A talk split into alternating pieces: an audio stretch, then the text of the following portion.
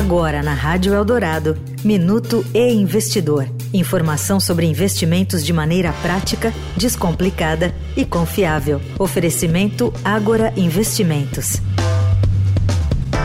A Receita Federal já começou a pagar a restituição do Imposto de Renda 2023, ano base 2022. Especialistas indicam que esse valor pode ser usado para quitar eventuais dívidas.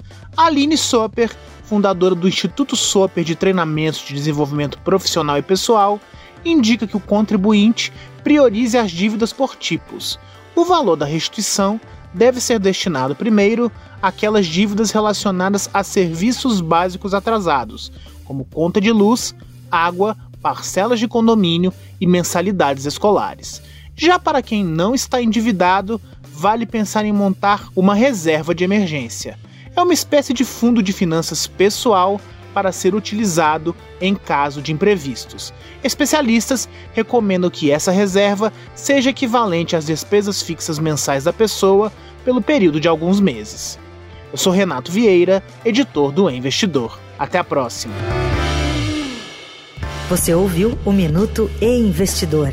Informação confiável para investir bem. Oferecimento Agora Investimentos.